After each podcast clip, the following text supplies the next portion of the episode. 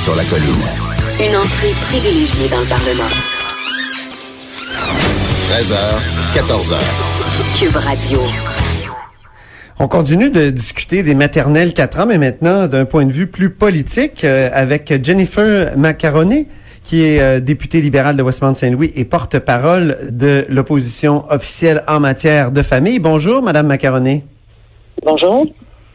Euh, donc, euh, qu'est-ce que vous pensez du fait que la coalition Avenir Québec euh, au pouvoir a décidé de lâcher du lest dans le dossier des maternelles 4 ans? Mais c'est sûr, c'est un premier recul sur une priorité majeure du CAC.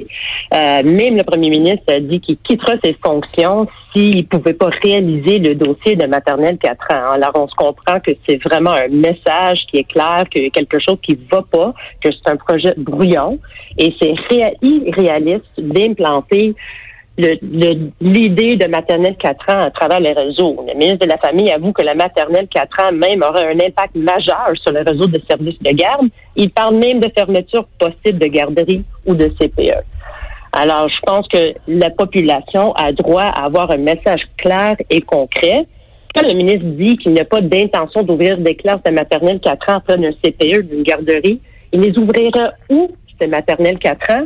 C'est pas clair les services de garde et les écoles sont là où il y a des enfants. Alors, on a droit à avoir des réponses concrètes. C'est vraiment irréaliste et brouillon. Mais est-ce que ça peut pas être une bonne chose d'éviter les dédoublements dans certains secteurs où il y aurait euh, euh, abondance de garderies et de et, et de, de CPE? Oui, en effet, je mais le calcul est drôle, la façon qu'ils font, puis le message qu'ils partagent. Le ministre dit que pour ouvrir un maternelle 4 ans en face d'un CPE pourrait être dédommageable pour ce dernier, contrairement au milieu scalaire. Par contre, un avant ne fréquente pas nécessairement un CPE où il y a un garderie obligatoirement sur son territoire. Hein. On a des parents, des fois on amène nos enfants chez nous, proches de nos emplois.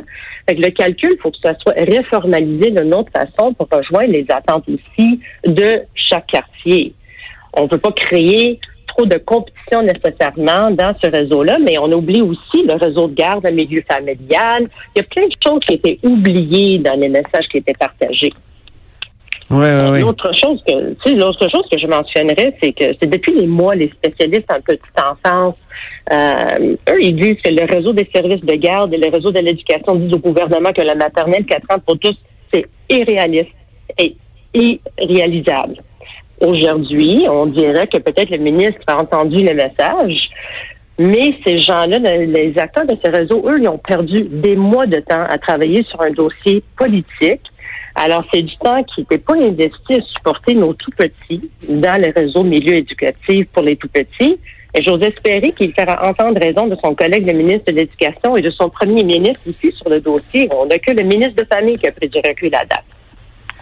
Donc, euh, il faudrait se, se, se borner à, à, ouvrir des maternelles 4 ans dans certaines régions où il y a euh, des un personnel, pas un personnel, mais euh, des, des, citoyens qui sont à risque, qui sont, comme on le fait actuellement, qui, qui sont défavorisés. Il faudrait continuer la politique actuelle, dans le fond. C'est un peu ce que vous nous dites. Exactement. Puis en plus, on sait qu'on a déjà 400 classes de maternelle 400 partout au Québec. Alors à l'heure actuelle, il y en a dans toutes les régions. Encore une fois, le message est pas clair. C'est un drôle de calcul. C'est brouillon. On sait pas où. On va mettre ça où, ces garderies? C'est maternelle, euh, c'est maternelle 4 ans. C'est vraiment pas clair. Non, c'est ça. Euh, qu'est-ce que vous pensez des demandes de, la QCPE là-dessus? Euh, est-ce que euh, l'Association québécoise des centres de la petite enfance ne fait que que, défendre sa comment dire son son j'allais dire son business? On pourrait dire est-ce que c'est une défense corporative des CPE? j'ai l'impression que c'est la coalition Avenir Québec, les gens de la coalition Avenir Québec vont, vont dire ça. Est-ce que c'est une défense qui est un peu égoïste? Pas du tout.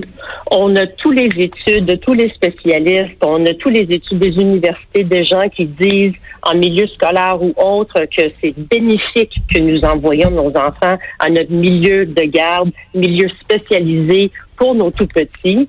On sait qu'il y aura peut-être un impact majeur sur la croissance de nos enfants quand on perd neurologique, quand on perd de la façon d'apprendre. Ils sont équipés, puis c'est eux les spécialistes. Il y a une place pour les maternelles 4 ans dans les milieux défavorisés pour supporter notre population, mais il faut respecter les connaissances et l'expertise de notre milieu de garde aussi. Qu'est-ce qu'il faudrait faire si, si, vous, vous étiez au pouvoir? Là, que feriez-vous avec euh, cette coexistence-là de, de, du réseau maternel 4 ans, puis des CPE, des garderies? L'idéal, ce serait quoi? L'idéal, ce serait de garder le status quo qu'on a présentement en place, de continuer le dialogue et la conversation avec nos spécialistes en milieu de garde, parce que eux sont pas nécessairement pas en faveur d'avoir des maternelles 4 ans au sein de, de nos écoles dans les milieux défavorisés, même qui ont déjà dit qu'ils supportent cette idée-là parce qu'on on croit qu'il y a une place pour travailler ensemble, en collaboration, pour supporter nos tout petits. Alors, continuez le dialogue, arrêtez de de nous prêter des projets qui sont vraiment pas bien pensés, qui sont bruyants, où on n'a pas fait nos études pour dire oui, c'est une bonne idée et de respecter vraiment les spécialistes à ce domaine-là. Alors, dialogue pour s'assurer qu'on rejoint les attentes, puis surtout qu'on pense maintenant à nos tout petits. C'est eux le central de toute la conversation. Bon, mais en terminant, parlons de vous, euh, Madame Macaroni. C'est votre, euh, vous êtes élue depuis le 1er octobre. Euh, commencez la politique maintenant que vous y êtes? Euh, c'est un autre niveau de politique pour moi. Ça se passe très très bien je suis fière de faire partie de mon équipe. On est une équipe euh, chevronnée, dévouée, travaillant. Et euh, je dois avouer que ici, euh, dans la circonscription de Westmount-Saint-Louis, j'ai un des plus beaux comtés au Québec. On a ah, ça, ça, tous les députés le disent, hein? oui. On a, on a un peu de tout. On a des quartiers le plus défavorisés au sein de la province du Québec, comme on a des, des quartiers qui sont vraiment à l'auteur de toutes les tendances quand on parle de l'économique ou autre. Alors, euh, on a des beaux projets devant nous. J'adore ce que je fais et je suis vraiment fière euh, de représenter tous les Québécois ici euh, de. Très bien, ben merci. Au plaisir de vous reparler, Jennifer Macaroni, députée libérale de Westmount-Saint-Louis et porte-parole de l'opposition officielle en matière de famille. Merci beaucoup. Merci à vous.